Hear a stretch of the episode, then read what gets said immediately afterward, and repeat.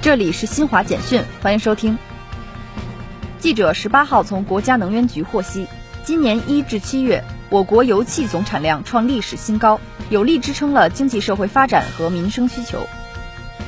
记者十八号从财政部了解到，财政部、应急管理部十七号紧急下达四点二亿元中央自然灾害救灾资金，支持地方做好防汛抗旱工作。中消协有关负责人十八号表示，规范格式条款是促进消费公平的重要手段，也是让消费者愿消费、敢消费的重要举措。针对有问题的合同格式条款，有关监管部门要督促企业及时整改到位。